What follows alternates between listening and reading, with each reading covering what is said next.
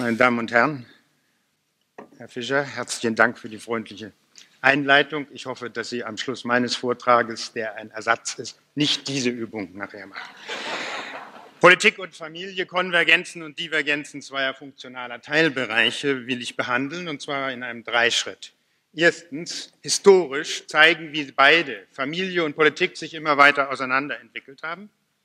Zweitens, in der Gegenwart ein paar Wiederannäherungen der beiden Bereiche. Und drittens, die Grenzen der Systemveränderung, nämlich die Rolle von uns, sowohl der Familientherapeuten als auch der Politikwissenschaftler. Kommen wir zum ersten Punkt. Heute scheinen Politik und Familie die entgegengesetzten Pole der Möglichkeiten einer komplexen Gesellschaft zu sein. Politik ist der Inbegriff einer öffentlichen Systemwelt. Familie erscheint als die letzte Bastion der Lebenswelt. Habermas versuchte sie gegen die Kolonialisierung der außer Kontrolle geratenen Systemdynamik zu retten. Skeptiker wie Luhmann sahen gerade diesen Versuch als völlig aussichtslos an. Der erbarmungslose Prozess einer apersonal gedachten Evolution zieht die Familie in den Strudel weiterer sozialer Differenzierung. Familie wird gleichsam zum Auslaufmodell des 19. Jahrhunderts das auch nicht als eine Art kommunale Gegenkultur erhalten werden kann. Gewiss, konservative Sozialpolitik versucht mit Hilfe Gesetzgebungsmaßnahmen Familie zu stützen, wo immer es geht, auf Kosten freilich vieler neuer Vergemeinschaftungsformen der Lebensabschnittspartnerschaft und anderer auf mittlere Dauer geeichte Beziehungen ohne staatliches Gütesiegel. Der Versuch, die Familie rechtlich zu privilegieren, hat allerdings paradoxe Folgen. Eine weitere Zerstörung der Lebenswelt durch Bürokratisierung und Verrechtlichung. Der Adel in der Geschichte in seiner an der Landwirtschaft ausgerichteten Herdbuchgesinnung hat die Familie am stärksten zum vorherrschenden sozialen äh, Modell zu stabilisieren versucht. Die Schicht ist untergegangen was Familienskeptiker gern vom historischen zum systematischen Argument erheben. Aber noch George Herbert Mead, wie sie an, wiederholte Anfang des Jahrhunderts den alten Topos der Sozialphilosophie, dass der Staat über die Clans- und Stammesorganisation letztlich aus der Familie hervorgegangen sei. Im Absolutismus hatte die familienbezogene Staatstheorie zwei Ausprägungen. Entweder bei den Theoretikern eines religiös begründeten Fürstensouveränitätsdoktrin war die Familie darauf beschränkt, die Übertragung der Herrschaftsgewalt von Gott auf die Urfamilie Adams und die weiteren Könige zu begründen. Oder bei den Theoretikern des Widerstandsrechts, den Calvinisten vor allen Dingen, wie Johannes Althusius, waren nicht nur Herrscher und Adelsfamilien privilegiert, die Symbiotici, die Bürger des Gemeinwesens lebten in einer fünfstufigen Konsoziatio, die auf der Familie aufbaute. Sie hatten differenzierte Rechte bis hin zum Widerstandsrecht und keineswegs alle Rechte ersatzlos an die Herrscher abgetreten. Trotz oder wegen der absolutistischen Nivellierungspolitik wurde die Position der Familie aber weiter ausgehöhlt. Und zwar vor allem durch die wirtschaftliche Dynamik. Die Societas Politica und die Societas Domestica, die auch als Wirtschaftseinheit gedacht worden war, rückten immer weiter auseinander. Die Theorie fuhr fort, in klassischen Kategorien von Oikos und Polis zu reden, aber Oikos blieb nicht familienzentriert, sondern, die Namen zeigen es verräterisch, es entstand eine Nationalökonomie und schließlich eine globale Weltökonomie. Die wirtschaftliche Dynamik hat mehr zur Erosion der Familie beigetragen als die rechtliche Nivellierungspolitik erst des Absolutismus und später des demokratischen Rechtsstaats. Der neuzeitliche Modernisierungsprozess tat ein Übriges.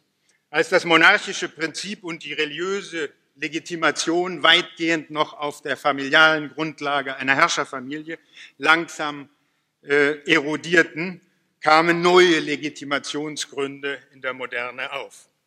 Am Anfang stand der Rechtsstaat, aber er betonte nicht die Familie, sondern die Rechte der Individuen. Es folgte der Nationalstaat, aber auch er, wenn er auch manchmal in Metaphern eines großfamilialen Ethos dachte oder so tat, als ob er so dachte, hat er nivellierend gewirkt und äh, Familie stand nicht im Zentrum. Nach dem schönen Diktum von Karl Deutsch ist Nation vor allen Dingen durch einen doppelten Irrtum gekennzeichnet, nämlich den Irrtum hinsichtlich einer angeblich gemeinsamen Abstammung und hinsichtlich der gemeinsamen Abneigung gegenüber seinen Nachbarn. Nationalisten appellierten egalisierend an die Gemeinschaft der Volksgenossen. Familien hatten nur noch subsidiäre Bedeutung. Es trat schließlich der demokratische Staat hinzu, aber auch er war nicht gerade familienzentriert. Im Gegenteil, die letzten familialen Relikte, etwa Privilegierung des Pater Familias äh, im Wahlrecht, wie wir es noch im preußischen Dreiklassenwahlrecht hatten, verschwanden. Diese drei Gleichheiten waren schließlich ergänzungsbedürftig, als man begann zu erkennen, dass faktische soziale Gleichheit nicht gegeben war. Und es trat der Wohlfahrtsstaat hinzu. Er schien der rettende Anker für die Familie, aber im Ganzen haben diejenigen, die sich für progressive Sozialpolitiker hielt, gerade nicht die Familie zum Zentrum gemacht. Familienzentrierte sozialpolitische Systeme wie Frankreich galten vielen Staatstheoretikern bis heute eher als rückschrittlich. Viele Funktionen der Familien wurden in diesem Differenzierungsprozess dann durch Großorganisationen übernommen. Die Familie blieb aber die letzte Instanz, wo man soziale Resonanz für all die Kümmernisse finden konnte, für die sonst keiner zuständig war. Die Familie schaffte sich so, wie Luhmann sagt, eine Semantik der Intimität. Ihre Aufgabe war zweifellos ganzheitlicher als die der anderen Institutionen. Familie diente dem Einschluss der Inklusion der gesamten Persönlichkeit, wo andere Institutionen immer nur den Menschen in einer bestimmten Rolle nahmen. Die Familie, die immer kleiner schrumpfte, blieb intern durch das Zusammenleben verschiedener Generationen, aber weit mehr geschichtet als andere größere soziale Aggregate. Sean Mead hatte betont, dass die Differenzierung der Familie zwischen Eltern nicht physiologischer Natur ist, wie bei Ameisen oder Bienen. Kinder und Eltern sind physiologisch kaum verschieden. Der Zusammenhang in der Familie ist ein sozialer. Mit der Entwicklung einer Semantik der Intimität begann Liebe zu einer Klammer dieser Einheit zu werden. In traditionalen Gesellschaften galt Liebe eher als Störfaktor familiärer Beziehungen Allenfalls die reine Agape hatte in Großfamilien ihren Platz. Die Semantik der Intimität ließ die Familie eigentlich erst zur operativen, selbstreferenziellen, rekursiven Schließung vordringen, die ein autopoetisches System auszeichnet.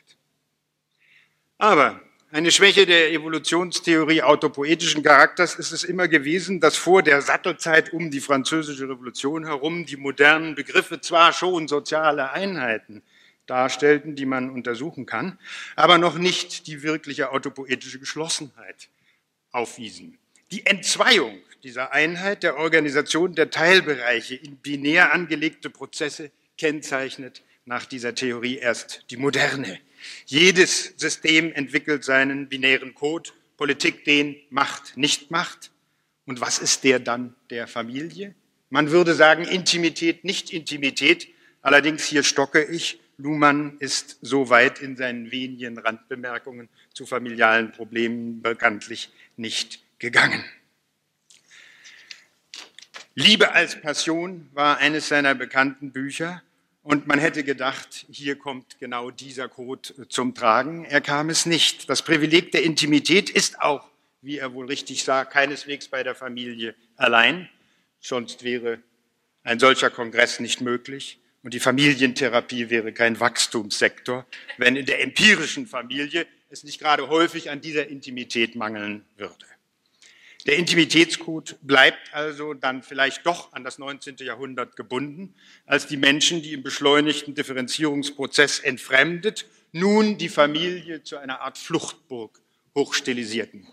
Die Familie aber verstärkte damit die Dysfunktionen und pathologischen Nebeneffekte, die schließlich Freud und seine Jünger als Erlösung der spätbürgerlichen Familie auf den Plan riefen. Linke Theoretiker, welche die bürgerliche Familie ablehnten, haben freilich unbemerkt ein familiales Ethos in die Politik hineingetragen durch Politisierung rund um die Uhr.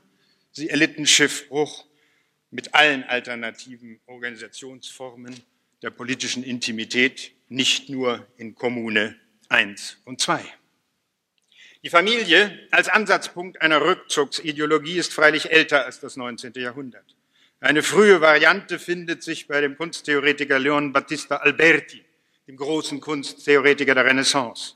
In einem Nebenprodukt seines Schaffens, den Libri della Familia, wurde bereits im 15. Jahrhundert eine strikte Differenzierung von Politik und Familie, die gar nicht üblich war, das Wort geredet.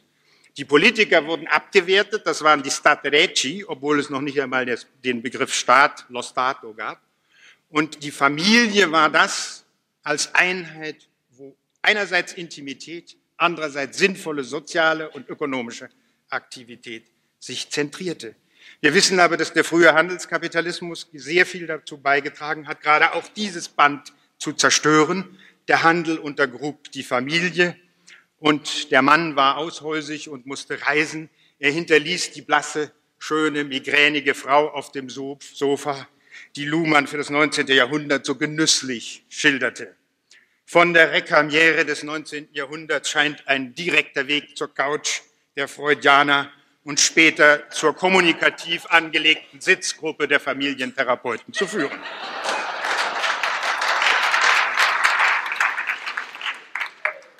In dieser Entwicklung spielte Politik überhaupt keine Rolle mehr. Sie kommt in dem berühmten Buch, das Sie alle draußen kaufen können, Simon Stierlins Vokabular der Familientherapie, nicht vor. Wohl aber der Grundbegriff aller politischen Theorie, der Begriff der Macht. Macht in Familien wird nicht weniger unterschiedlich definiert als in der Politik. Macht ist in jeder systemtheoretischen Sichtweise, unabhängig vom Substrat Familie oder Politik, immer nicht eine Eigenschaft der Individuen, sondern ein relationaler Begriff in Systemen der Interaktion.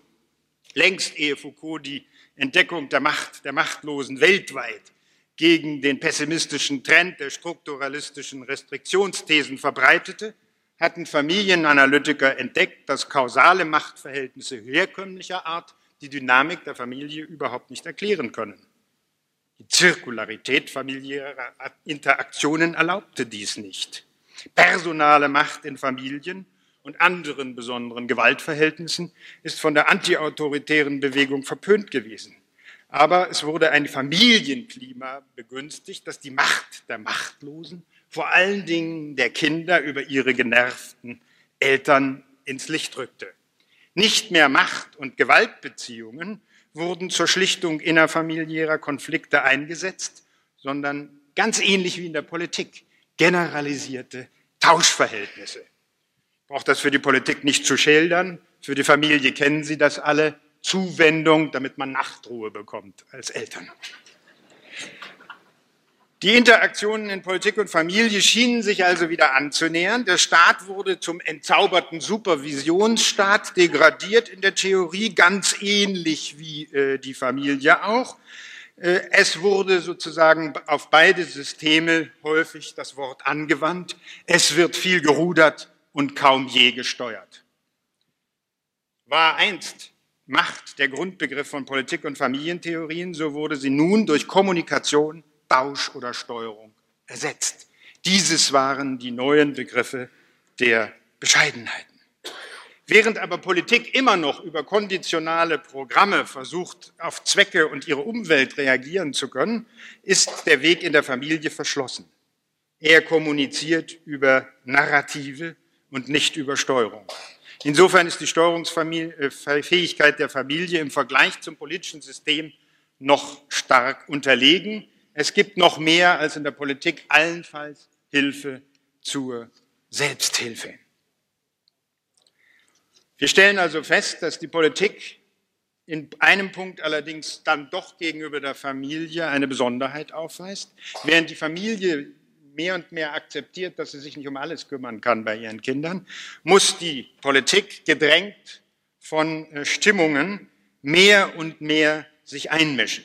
Während auch für früh absolutistische Theoretiker wie Machiavelli völlig klar waren, der Fürst hat zwei Dinge zu respektieren, nämlich das Geld und die Frauen, sprich Familie. Der Bürger während absolutistische Staaten sich hüteten, außer in ein paar Manufakturen, von denen nur noch die Porzellanmanufakturen übrig geblieben sind, auch nur noch in die Wirtschaft besonders einzumischen, muss der moderne Staat sich überall einmischen, bis hin zu Regelungen, die kein Fürst, der großspurig angeblich gesagt hat, l'État c'est moi und Cartel est notre plaisir, je gewagt hätte, zum Beispiel so diffizile Dinge zu regeln wie Vergewaltigung in der Ehe. Da sind wir ja gerade dabei. Mein zweiter Punkt, Differenzierungen von Politik und Familie, die nun wieder zusammenwachsen. Mit diesen parallelen Differenzierungen äh, ist eine Annäherung der Ohnmachtssituation von Politik und Familie ziemlich nahe gekommen. Gewiss, es gibt noch ein erweitertes Familienethos in Rückzugsgesellschaften, etwa dort, wo die Mafia in Sizilien herrscht.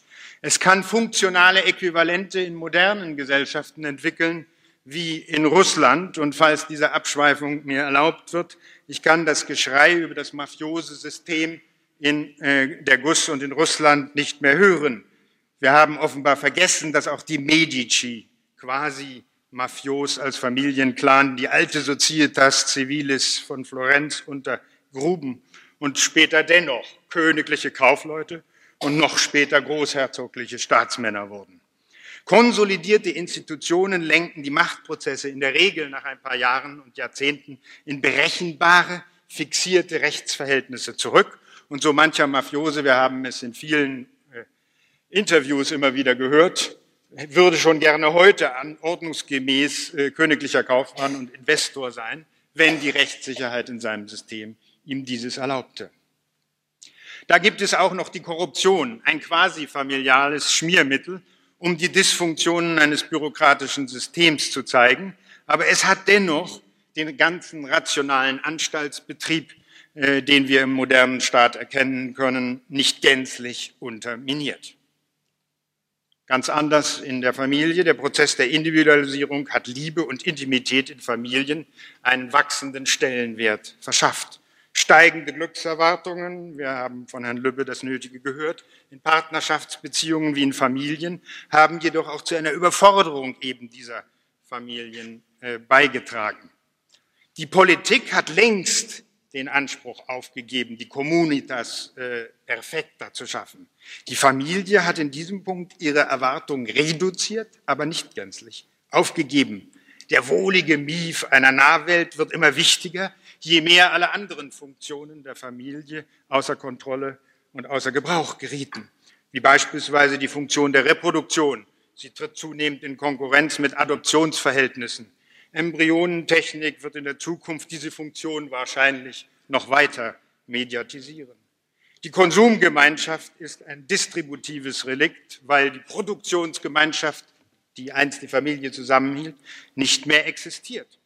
Selbst der kleinbäuerliche oder mittelbäuerliche Betrieb kann das heute nicht mehr darstellen. Wenn Sie die verzweifelten Heiratsanzeigen unserer Landwirte in den großen Gazetten sehen, sehen Sie, wie ungeheuer schwer es offenbar ist, heute eine Frau noch auf das Land äh, in diese Rolle zu locken, während doch der stramme Hoferbe in der früheren Perzeption des Kurzmalerkitsches die eigentlich gute Partie des 19. Jahrhunderts zu sein schien, findet der gleiche heute keine Frau mehr. Und die Sozialisationsfunktion äh, ist durch Peer Groups und außerfamiliäre Institutionen ebenfalls völlig reduziert. In einer Hinsicht scheinen Politik und Familie ihre Plätze sogar vertauscht zu haben. In der Politik wurden die besonderen Gewaltverhältnisse völlig eliminiert und faktisch kontrolliert. Staatsbürger wurden gleichgestellt, Familienbürger hingegen noch nicht. Familie bleibt, ob der Staat das will oder nicht, ein geschichtetes System. Und gerade in ihm taucht zum Beispiel die Frage auf, was sind die Rechte der Unterlegenen, der Schwächeren? Bei Luhmann ist das allzu sehr unter der äh, Rubrik Taschengeldproblematik abgehandelt. Ich glaube, es gibt weitere Problematiken. Zum Beispiel Intimität als Code scheint Geheimnisse auszuschließen. Dennoch gab es sie immer in zweierlei Form. Einerseits im Familienmythos, äh, wo die Defekte der Altvorderen durch verschönende Mythen äh, irgendwie äh, eskamontiert wurden, oder aber als Geheimnisse der Jüngeren. Und wir erinnern uns, uns alle aus der Zeit der Jugend, dem Versuch als Jugendliche eine Geheimsprache zu entwickeln, die die Gruftis nicht verstehen. Gibt es ein Recht auf Geheimnis bei diesen Kindern? Eine Art Habeas Corpus Akte wie in der Politik? Ganz sicher gibt es die Grundrechte, die vorgezogene Religionsmündigkeit, noch ehe man einen Führerschein erwerben kann, sind eines der ältesten Kinderrechte, sogar früher erworben als beispielsweise gewisse Rechte des Ehebürgers, äh, der versucht, äh, durch Scheidung aus diesem Verhältnis auszuscheren. Geheimhaltung wird in allen Familien praktisch äh, praktiziert. Früher sagten eher die Eltern zu den Kindern, das geht dich nichts an. Heute ist das meistens umgekehrt. Die umfassende Befassungskompetenz der Familie ist in Erosion begriffen, während der Staat trotz zunehmender, erwiesener Steuerungsunfähigkeit immer mehr Aufgaben zugeschustert bekommt. Es könnte freilich sein, dass mit abnehmender arbeitsgesellschaftlicher Integration, mit zunehmender Arbeitslosigkeit die Urzuständigkeit der Familie dann auch noch auf den Freizeitsektor reduziert wird. Im sozialen Sektor der Subsistenz ohne ausreichende Arbeit wird die Haftungskompetenz der Familie von der Politik, die versucht, Einschnitte ins soziale Netz durchzusetzen, sowieso schon täglich mehr in Anspruch genommen. Vermutlich mit dem Erfolg, den natürlich der Staat überhaupt nicht will, dass immer mehr Leute aus der Familie in die Unverantwortlichkeit der freien Beziehung fliehen. Der Staat wird unaufhörlich hinterherhinken, indem er zum Beispiel den verstoßenen Vätern von nicht-ehelichen Gemeinschaften zunächst mehr Rechte an der Erziehung des Kindes einräumt, wird er später dann die Rechnung mit mehr Haftungspflichten für Kinder und eine verflossene Langzeitgefährtin aufbrummen. Ulrich Beck sieht im Prozess der Individualisierung eine neue Art gesellschaftlicher Subjektivität und Individualität entstehen, in der sich Privates und Politisches mischen, ja gegenseitig hochschaukeln. Aber trotz seiner wohlmeinenden Wiedererfindung des Politischen und seiner hohen Erwartung an die Subsystempolitik sieht man hier allenfalls eine parallele Entwicklung, die gerade inhaltlich keine Annäherung von Politik und Familie möglich machen. Im Gegenteil, der Staat bekommt durch die Individualisierung der Beziehungen jenseits der Familie das war bereits im Chaos der Liebe schon einmal beschrieben worden von den beiden Becks, immer mehr Aufgaben zugeschoben. Selbst wenn zum Beispiel der Male-Chauvinismus erfolgreich bekämpft wird und die Frauen nun nicht mehr an die Familie angekettet werden, haben wir das Paradoxon, dass Mann sich weigert, im Notfalls eine arbeitslose Frau zu ernähren. Politik und Familie mischen sich also weniger, als dass beide Teilsysteme durch Unterlassung des jeweils anderen Teilsystems noch zusätzlich belastet werden. Politik und Familie haben sich in einem weiteren Bereich parallel entwickelt. Im Extremfall des Konflikts gibt es das Recht auf freien Exodus. Der Staatsbürger, der den Staat nicht akzeptierte, konnte selbst in der Hobbschen Theorie emigrieren. Der Staat hatte dann allerdings das Recht, ihn notfalls daran zu hindern. Aber theoretisch war das lange fixiert. Die DDR ist ein krasser Rückfall, dass dieses Recht zum Exodus nicht mehr gegeben wurde. Wie lange hat es gedauert, bis der Ehebürger seine Scheidungsrechte durchsetzte? Aber selbst Kinder haben differenzierte Exodusrechte. Wir müssen sie nur rechtlich nicht besonders fixieren äh, und sie werden auch nicht äh, umfassend in Anspruch genommen. Sie werden meistens vorab gewährt.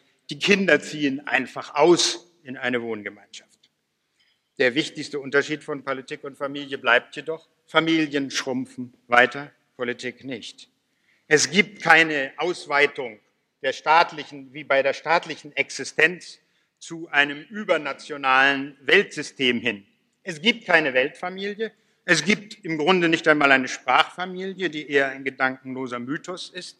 Es gibt zwar auch noch keine Weltgesellschaft, weil es dazu noch an rechtlichen Sanktionen fehlt, aber in Ansätzen ist sie erkennbar. Familie hingegen ist im Gegenteil immer weiter auf Schrumpfung aus, während Politik sich unaufhörlich erweitert. Diese Schrumpfgruppe Familie fördert das, was enthemmte Kommunikation genannt worden ist. In der Politik ist die Kommunikation viel enger an Spielregeln gebunden.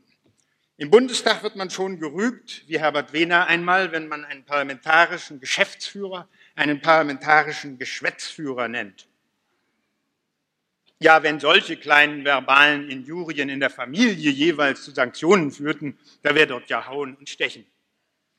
Die Politik erfordert nicht die Ganzheit der Person, sondern äh, trotz der Vorbildrolle der äh, Eliten, die da immer mal wieder in der Literatur herumspukt.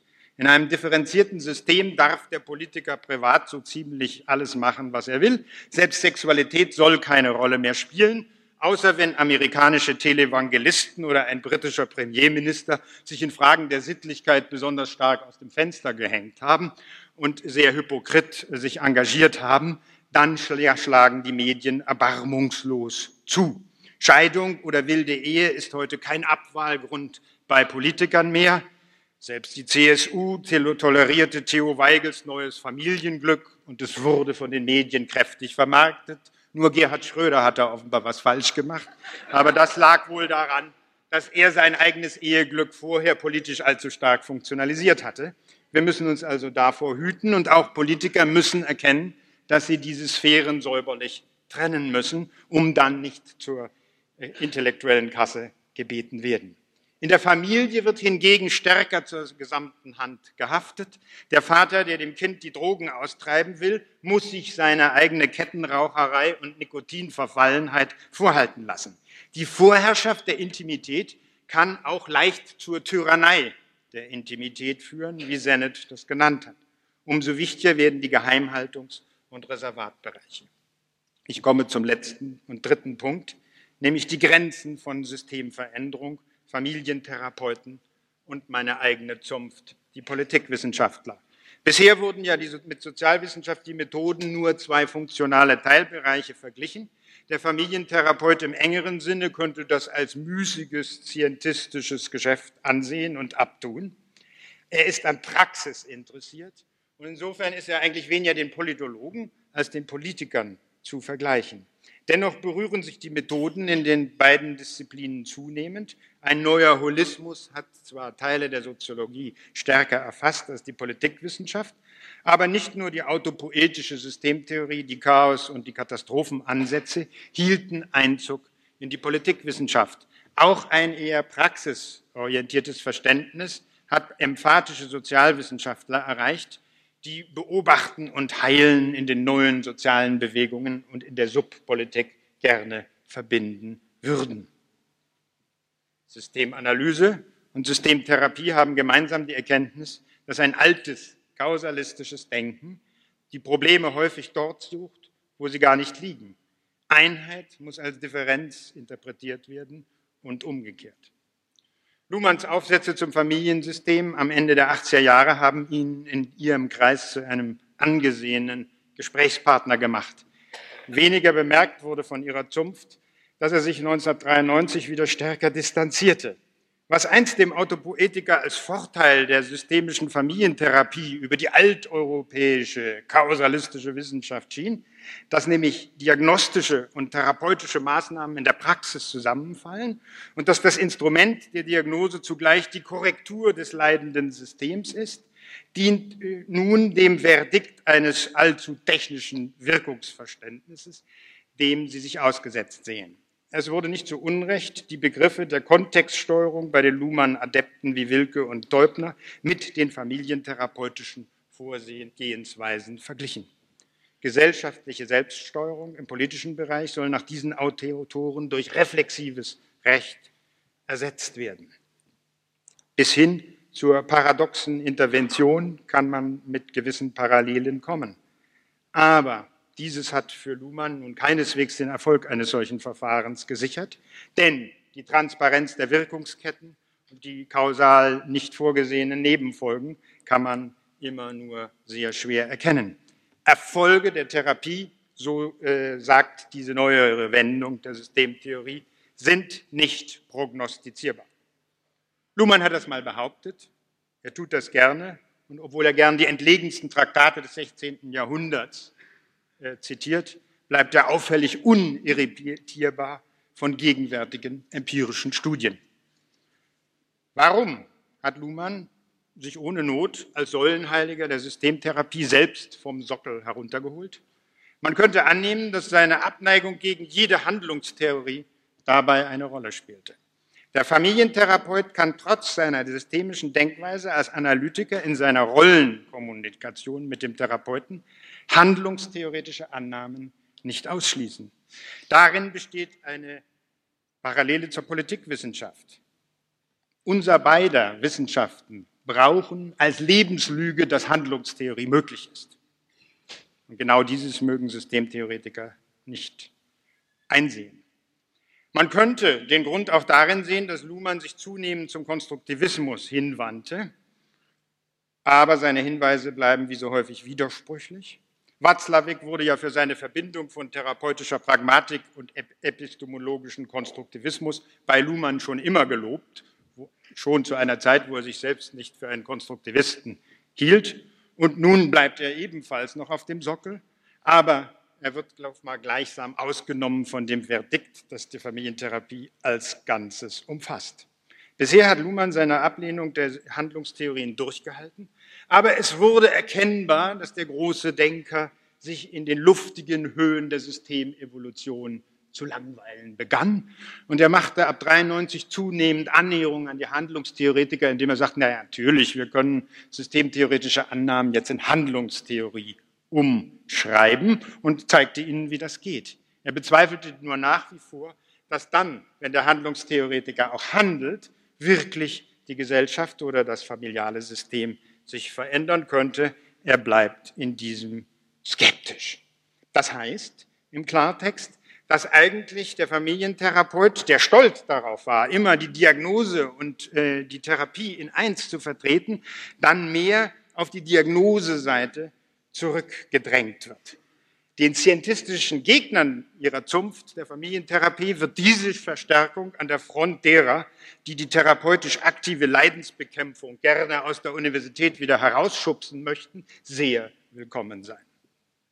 Sie sind dann in das schöpferische Halbdunkel rein privater Leidensdruckbekämpfung zurückgedrängt, selbst wenn sie das in der Stadthalle veranstalten. Scientistische Politikwissenschaftler würden ähnlich optieren und würden sagen, wunderbar, wir werden den therapeutischen Aspekt ausklammern. Da sie es nicht mit kleinen Systemen wie Familie zu tun haben, sind aber die Methoden der Familientherapie ohnehin in der Politik nicht anwendbar. Ein Kanzler kann beispielsweise nicht im Wahlkampf paradox intervenieren. Helmut Kohl kann nicht hingehen im Wahlkampf und sagen, Bürger hetzt den Konsum und die Inflation an und hoffen, dass durch paradoxe Interventionen insgeheim der Sparwille der Bürger dadurch gestärkt würde. Politikwissenschaftler können nicht Diagnostiker und therapeutische Akteure wie sie zugleich sein. Sie werden manchmal in der Politikberatung natürlich ad hoc hinzu gezogen. Aber da gibt es dann schon Rollenkonflikte genug. Denken Sie an einen in einem bestimmten Feld wie Hans-Herbert von Arnim, der große Verdienste um eine saubere Politikfinanzierung hat. Er bringt das Kunststück fertig, in jede Kommission der Regierung hineinzugehen, hinterher nicht etwa zurückzutreten, sondern sein Dissenting Vote abzugeben und den Medien vernichtende Kritik der jeweiligen Berichte zu machen. Das ist ein fabelhafter Trick, um äh, auf die Dauer eine saubere Weste zu behalten, wird aber wahrscheinlich ebenso unausweichlich auf die Dauer den Effekt einer solchen Politikberatung schmälern, weil ein solcher Kollege dann einfach gar nicht mehr eingeladen wird. In der Regel bleibt dem Diagnostiker in den Sozialwissenschaften die Rolle der Evaluation ex post facto dieser Ergebnisse, die die Handelnden hinterlassen haben. Durch die Distanz von Diagnose und Therapie wird eine Evaluation möglich, während die Therapien dies allenfalls dem Beobachter tertiärer Stufe gelingt. Wie ist das Verhältnis von Politik und Familientherapie im Hinblick auf die Erfolgsprognosen? In der Politik wird Evaluation großgeschrieben und die Effekte jeder Maßnahme werden heute gemessen. Überall werden Berichtspflichten, Kontrollorgane eingesetzt. Wer kontrolliert aber die Therapeuten? Bei den Therapien hat man sich lange mit der Daumenregel zufrieden gegeben, dass die Patienten bei allen Verfahren ungefähr zu 60 bis 70 Prozent sich hinterher besser fühlen. Das war ungefähr die Erfolgsquote die jede Beichte ebenfalls hat. Der Erfolg war also somit garantiert. Die Scientisten auf dem Psychomarkt, die praxisorientierte und empirieferne Heilverfahren als Humbug beargwöhnen, haben nun auch nach Evaluation der verschiedenen Verfahren gerufen. Erste Versuche, wie die von Grave 1992, die meisten hier im Saale kennen das, haben vier Gruppen von therapeutischen Ansätzen aufgemacht. Da sind erstens äh, die Gruppierung, wo der Wirksamkeitsnachweis noch aussteht, äh, vor allen Dingen populäre Verfahren von Janows Urschrei bis zur neurolinguistischen Programmierern. Da ist zweitens äh, die Gruppe, wo der Wirksamkeitstest eher negativ ausging. Um niemanden zu kränken, erwähne ich nicht wer. Eine dritte Gruppe, zu der Gestalttherapie und die systemorientierte Familientherapie gezählt worden sind, können bei wohlwollender Interpretation, die freilich nicht notwendigerweise von einer medizinischen Fakultät ausgeht, äh, die die Kontinuität der Familientherapie in ihrem Bereich nicht will, könnte sich aber in Zukunft als wirksam erweisen. Und eine vierte Gruppe, äh, wie die kognitiv-behavioralen Therapiemethoden, äh, Gesprächs- und Verhaltenstherapien, und psychoanalytische Therapien scheinen eines solchen Wohlwollens nicht mehr zu bedürfen. Der Nachweis äh, ihrer Wirksamkeit scheint erbracht worden zu, sein. Ich beneide die Systemtheorie die Familientherapie um ihre Doppelrolle, Diagnose und Therapie zugleich zu sein, nicht. Der analytische Zugriff wird einerseits objektivierend genannt, schließlich gibt es professionalisierte Regeln, nach denen die Kommunikation zwischen Therapeuten und Patienten abzulaufen hat. Andererseits bleibt der teilnehmende Sekundärbeobachter in Gefahr, ständig den paradoxen Kommunikationen, die da ablaufen, in seinem Gegenstand selbst zu erliegen. Aber habe ich als Politologe ein Recht, Ihnen darüber Vorhaltungen zu machen? Ist das nicht bei uns genauso? Sind wir die scientistischen, angeblich so objektivierten Politologen durch teilnehmende Beobachtung, die eigentlich nur am Rande akzeptiert wird? Oral History ist geradezu Humbug für unsere behavioralistische Wissenschaft. Haben wir uns denn nicht über alles geirrt, was wichtig war? Über die Studentenrevolte, über den neuen Fundamentalismus, über den neuen Nationalismus und am Schluss über den Zusammenbruch des Sozialismus. Sind wir wirklich im Makrobereich vor solchen äh, Gefahren stärker geschützt als jeder Therapeut? Ich habe nicht den Eindruck, und auch der nicht interventionistische Beobachter von paradoxen Kommunikationen des beobachteten Gegenstandes erliegt immer wieder den Mechanismen, die er dort studiert. Der Therapeut kann sich der Konstruktion der Wirklichkeit die der Beobachtungsgegenstand liefert, nur durch Konstruktion der Konstruktion auf eine objektivierende Ebene retten. Zum Schluss allerdings haben Sie einen Trost von einem Politologen zu bekommen. Familientherapeuten haben einen Riesenvorsprung äh, den Politologen gegenüber, weil sie nämlich Systemveränderer ihres kleinen Systems sein dürfen ohne dem Verdikt zu verfallen, die jeder Systemveränderer gegenüber der Politik verfällt, nämlich ein Verfassungsfeind zu sein. Vielen Dank.